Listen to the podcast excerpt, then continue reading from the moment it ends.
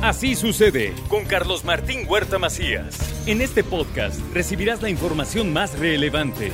Un servicio de Asir Noticias. Don Héctor Sánchez. ¿Qué tal? Morales. Muy buenos días. ¿Cómo les fue en España, cara? Fue muy bien, la verdad es que un viaje Comieron, muy completo. comieron como debe comer el que va a España y como la delegación de empresarios poblanos que era, se fueron a comer una carne. Ya viste la foto. ¿Yo qué puedo decir? Impresionante. Esa sí. carne era, era un- una carne añeja, ¿no? Era Sí, un una corte carne, añejo. un corte añejo. Pero como cuánto pesaba ese corte? Como 5 kilos, ¿eh?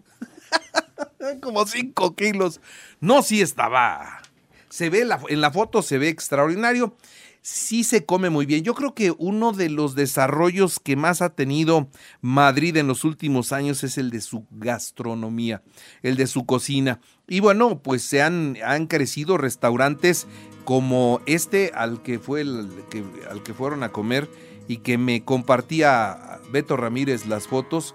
Un restaurante Michelin que yo no sé, ese corte debe saber a los mismísimos dioses, ¿no? Muy, muy bueno. Y mira tú que eres conocedor de Sí. carne, descríbeme esa, ese, ese, ese corte. Pues bueno, era- un, un corte es- espectacular, precisamente era un, un ribeye. eh, Un ribeye de 5 kilos, nada más ahí para que le vaya poniendo, para que se lo vaya imaginando. chuletón, como ellos le dicen. Un chuletón, sí. Sí, y este, y, y realmente ese restaurante Ta- Taberna Pedraza, muy buen restaurante. eh, lo que- Michelin. lo que, es lo un que restaurante dices- Michelin, que eso enriquece muchísimo cada uno de sus alimentos. O sea, ya está probado, comprobado y recomprobado de que es un restaurante de excelencia. Pero lo extraordinario, Carlos, lo que tú dices es que eh, verdaderamente España, particularmente Madrid y otras ciudades como Valencia, Barcelona, han eh, estado invirtiendo precisamente en restaurantes, en la gastronomía, en la parte de, de vinícola. Y no creas que fuera de, de lugar en precios. Este, realmente muy buenos No, pero ahí lugares. sí no tengo idea de cuánto puede costar un, chuletón de esos. ¿no? Bueno, o sea, digamos, en, en- en- en te- en términos de, de peso y todo, eh, pues era un, un corte, pues más, Más o menos. Más o menos, eh, digamos, aquí en México como unos 2.300 pesos. Más o menos, para que... Como 2.300 pesos se me hace barato. Barato, barato, realmente barato. La verdad se me hace, se me hace barato.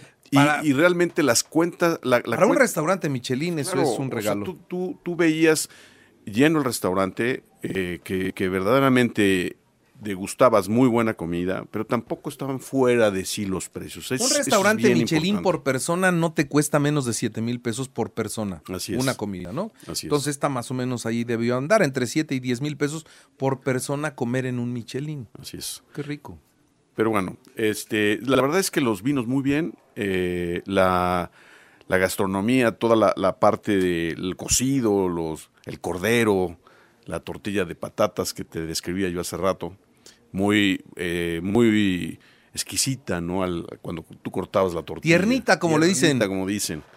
Y- Cortas la tortilla y se escurre todavía el huevito. Las alcachofas, etcétera. También estuvimos en Casa Lucio, que es casa de Puebla, casi casi. ¿no? Ahí los tratan Ahí muy bien a la los cédula poblanos, ahí tienen la Puebla. cédula real de Puebla. Y tratan muy bien a la gente que va de Puebla, también los, los, los quieren mucho. Ah, pues qué bueno que les fue bien, qué bueno que, que comieron, que comieron rico. Te digo que ahí me iba compartiendo fotografías Beto Ramírez y, y veía yo, digo, no, no, ese chuletón sí está im- impresionante, ¿no? Y algunos otros platos que dices, qué buen lugar, no tengo el gusto de conocerlo. Este, ojalá, ojalá que algún día pueda pueda ir, pero la foto del chuletón, que además en esa foto está el señor Héctor Sánchez mostrando una carita de amplia satisfacción de ver semejante. Y bueno, si quieres te enseño la foto donde ya se lo acabaron, ya se lo comieron y lo que dejaron. Tengo la foto de la tortilla de patatas. kilos. Este, sí, no, no, no, qué, espectáculo gastronómico se fueron a, des- a degustar. Este, luego los huevos rotos de Casa Lucio. Sí, cómo no, ahí. Ahí Beto Ramírez se me iba haciendo la Ah, ya vi, crónica ya vi que te pasó, gastronómica. eh, que te pasó el chisme completo. Sí, sí, sí, sí, sí, Ya sí, vi. sí. Y qué bueno que les fue bien, Sí, qué bueno que bien. comieron rico. Fíjate que eso, bueno, fue la, la- la parte complementaria, pero lo más importante a lo que fuimos a, a Madrid, a, bueno, España, estuvimos en varias ciudades, estuvimos también en Valencia, que Valencia es una ciudad muy, muy parecida a Puebla en, su, en sus diversos sectores eh, empresariales eh, y también de tamaño, también en la inercia que trae la ciudad. Valencia es una ciudad que, que ha ido creciendo y que, y que eh, en el tema de innovación, sobre todo le han ido apostando al tema empresarial de los jóvenes.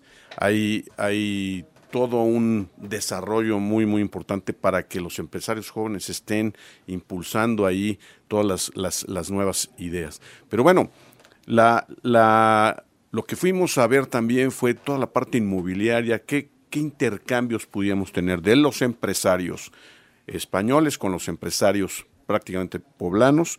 Eh, tuvimos reuniones diversas con, con la Cámara de Comercio, que de alguna forma está muy vinculada al gobierno español, y lo que es la, lo que es la, la Cámara como el CCE de, de España, también, el equivalente. El equivalente que es el COS, eh, ellos eh, también tuvimos varias reuniones, tenemos ya una vinculación, en vez de nosotros, lo, platicamos la vez pasada, que nosotros en vez de estar pensando en poner una oficina pues, del CC fuera del país o, en Nueva York o en España o en Madrid, pues es, es estar teniendo esas vinculaciones con los, con los empresarios poblanos para que ellos en su lugar de origen nos puedan ayudar a desarrollar ideas de nosotros poblanos allá y viceversa. Cuando ellos vengan a Puebla, no, tengan ese contacto con los empresarios poblanos a través de, por ejemplo, del CCE, con esa vinculación con los gobiernos municipales, estatales,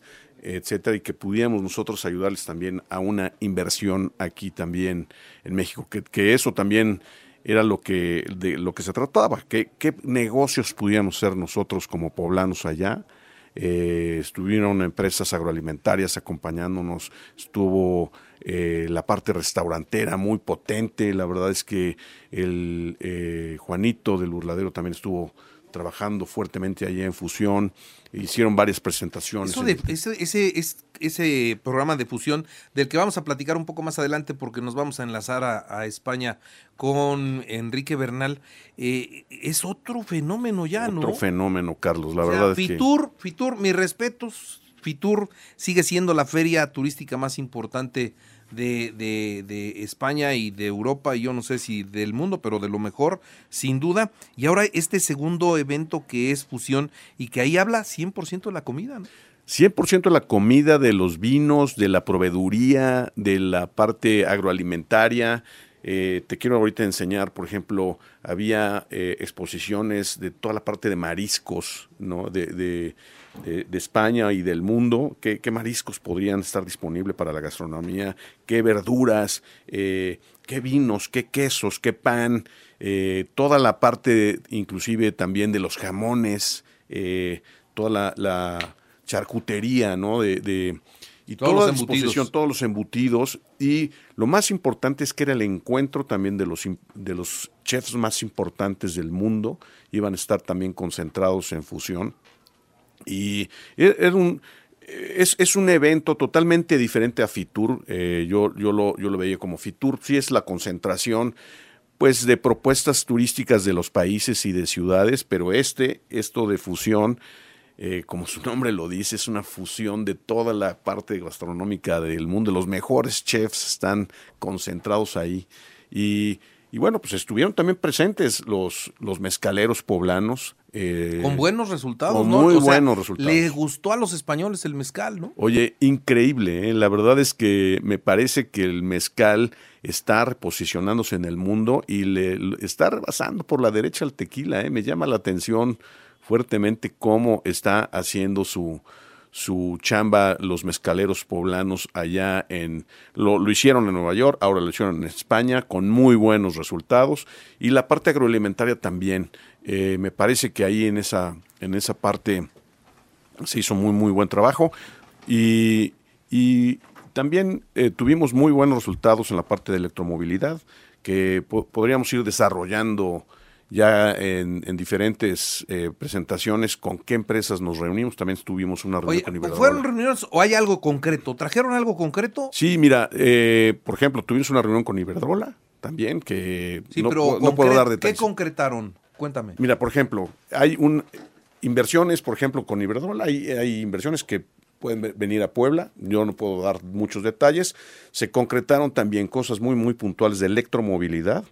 Eh, se concretaron temas, por ejemplo, agrícola, del tema agro, agroalimentario, en el tema mezcalero, cosas muy concretas comercialmente hablando. Muy bien. Pues qué, qué bueno, qué bueno que, que, así salieron las cosas. En México tenía una presencia importante en Fitur. El, eh, había un, un, un, pabellón de Puebla, ¿no? Un pabellón de Puebla que, que, que, llevaba la Secretaría de Turismo. En fin, este, platicamos con Marta Ornelas la semana pasada desde España y nos explicaba mucho de lo que estuvo pasando allá. Qué bueno, qué bueno que estuvieron, qué bueno que, que, que, se traen cosas y que se tienen cosas concretas y ahí las vamos platicando. ¿no? Sí, hay que, hay que irlas platicando, hay mucho que hacer. Muy bien. Mi querido Héctor. Muy bien. Muchas pues, gracias. gracias a ustedes. Ya, ya los extrañaba aquí ya de regreso.